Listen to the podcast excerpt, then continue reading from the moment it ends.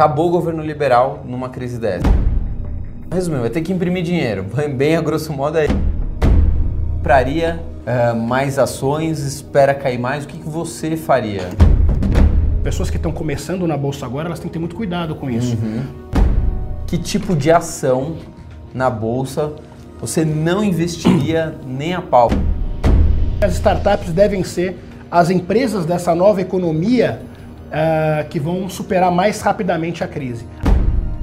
Bilionários, continuamos aqui com Guto Ferreira, analista político econômico da Solomon's Brain, ex-membro do governo federal da equipe econômica de Paulo Guedes, que saiu agora está com a sua própria empresa, muito assertiva, previu vários cenários no ano passado. Não, prever olhando o retrovisor é fácil.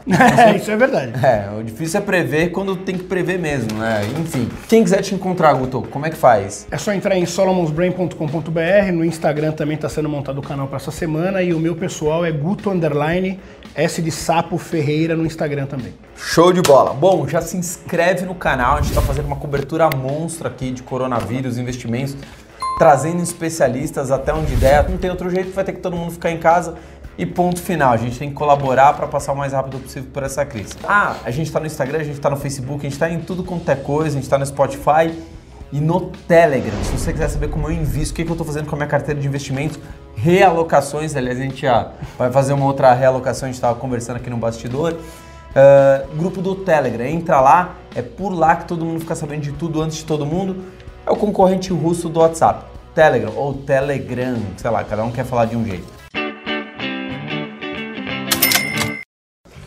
Guto Ferreira. E aí?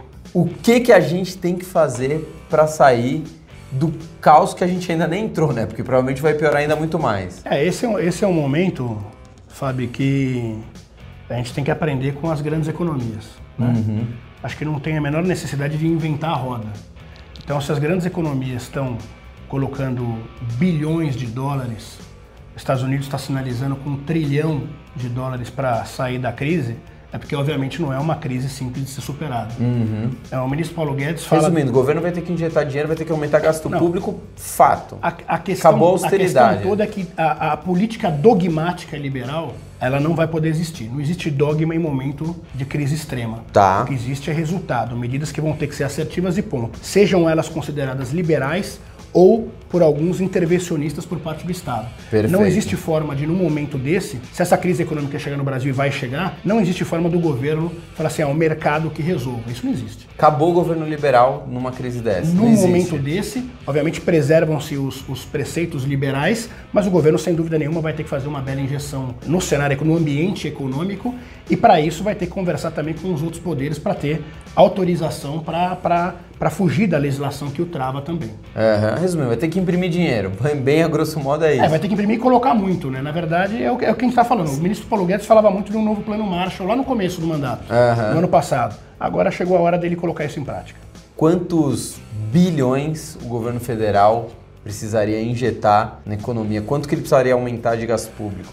O problema é que a gente está falando de duas coisas. Uma nós estamos falando da economia real e outra nós estamos falando da economia de mercado, bolsa de valores, por exemplo, né? Perspectiva. Se você coloca a conta gotas, o mercado de bolsa sempre vai ficar inseguro.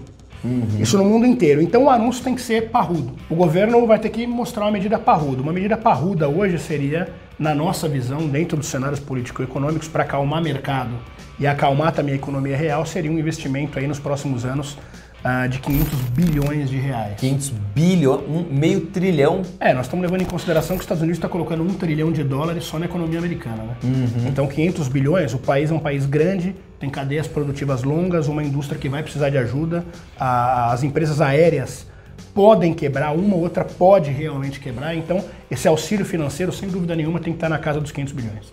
Cara, mas para quantos anos isso? Aí eu imagino que uma recuperação nossa depois dessa crise, ela vai levar de dois a três anos com absoluta certeza.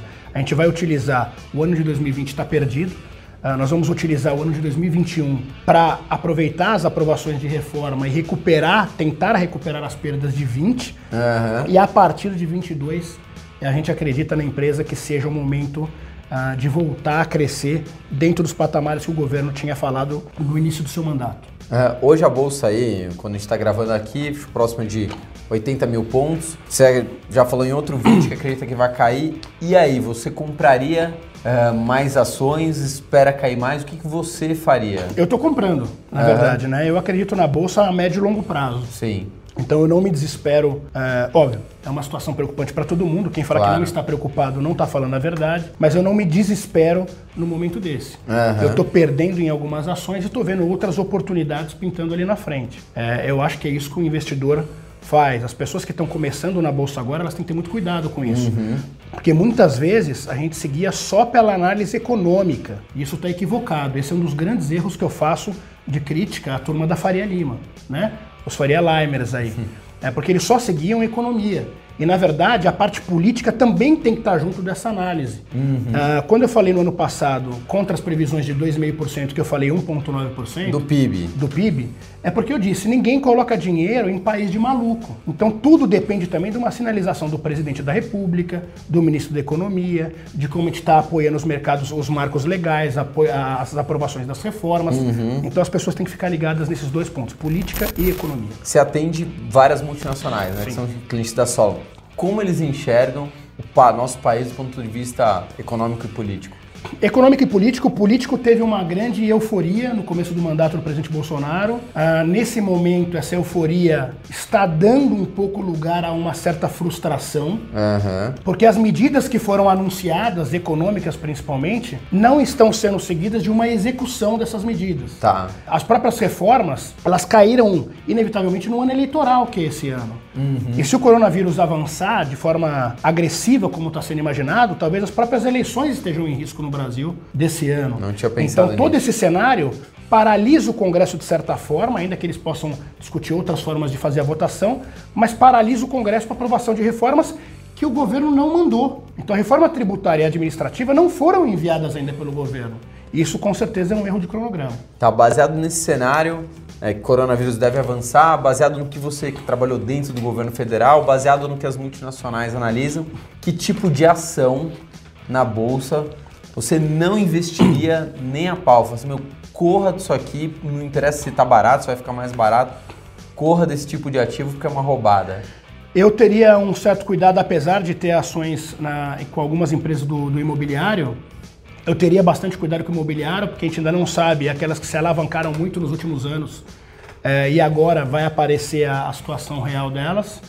Uh, eu investiria também em tecnologia, não fugiria das de tecnologia. Beleza. Acho que existe uma tendência. Tipo o quê? Banco.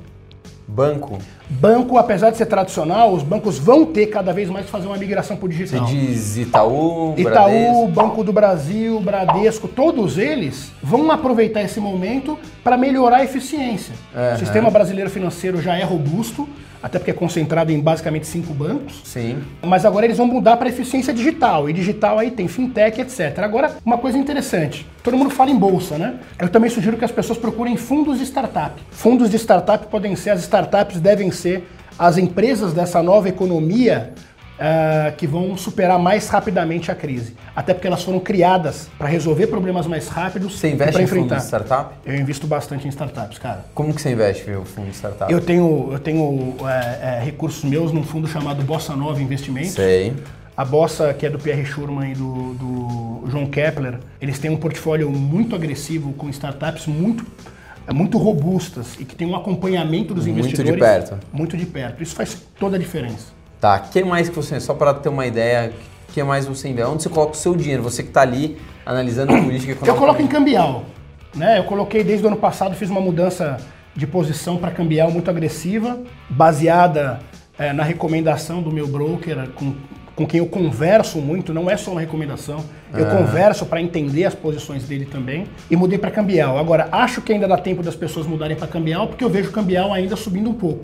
Aham. Uhum. É, mas em breve, daqui a um mês, um mês e pouco, talvez cambial se estabilize e aí já não seja a hora de comprar mais cambial. Uhum. Excelente, Guto. Mais uma vez, é, toda vez que um convidado vem aqui, ganha um dólar. Aí você tá falando assim, pô, mas um dólar? Mas é o que a gente sempre fala, hoje é um dólar.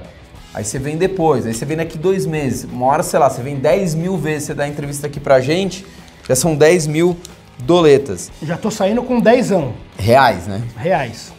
Que você estima que o dólar vá passar de 5 reais. É, se você vender na casa de câmbio, como uma casa de câmbio, vão te pagar 5. Mas né? se você olhar pro Pelo lado... Pelo menos agora quando a gente tá gravando. Se mas... você olhar 5 segundos pro lado, eu roubo aquele monte que eu tô vendo ali. Não, eu sei. Por isso que a gente colocou um, uma ratoeira ali. é o que tem para hoje. Guto, último recadinho aqui. Apesar de tudo, vamos sobreviver? O Brasil vai andar? O Brasil vai andar, mas existe uma grande probabilidade dele entrar em recessão muito rápido se as medidas não forem tomadas com a urgência e do tamanho do que elas precisam ser tomadas. Mas sem dúvida nenhuma o brasileiro vai passar. Essa nova geração é interessante isso, Fábio, rapidinho. É, é a geração millennium, né? Então ela nasceu nos anos 2000, está chegando em 20 anos agora, atingindo a maturidade. Uhum. Para os próximos 4, 5 anos nós vamos entender se essa geração vai tomar conta do país mesmo ou não.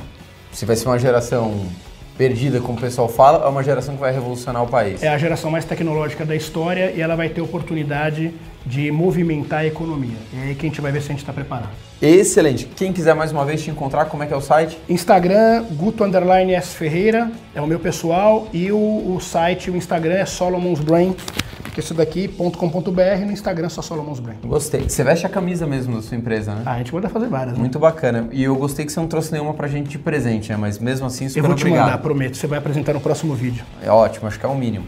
O uh, que mais? Já se inscreve aí no canal, ativa o sininho. Fala para que serve o sininho. Para você receber notificações de vídeos novos e dicas do Bilionários. Até ele tá no nosso canal. Então, olha que, que privilégio, né? Que honra. A gente fez aqui um uma pegadinha, a gente viu que ele tá mesmo seguindo. E eu aproveito as informações para mudar a posição também na bolsa. Ó, oh, vai brincando. O uh, que mais? A gente também tá no Facebook, a gente tá no Instagram, a gente tá no Spotify, a gente tá no Orkut, sala de bate-papo UOL, ICQ. Você tem ICQ ainda? Não tenho mais. Não tem mais, né? Tá fora de moda. O que mais? Se você quiser saber como eu invisto, onde estão as minhas ações, onde está minha carteira de investimento, onde estão os meus fundos, o que, que eu estou mudando, também aumentei a minha exposição em fundo cambial. Telegram ou Telegram. Vai pro grupo do Telegram. Fechado? Fui. Tchau.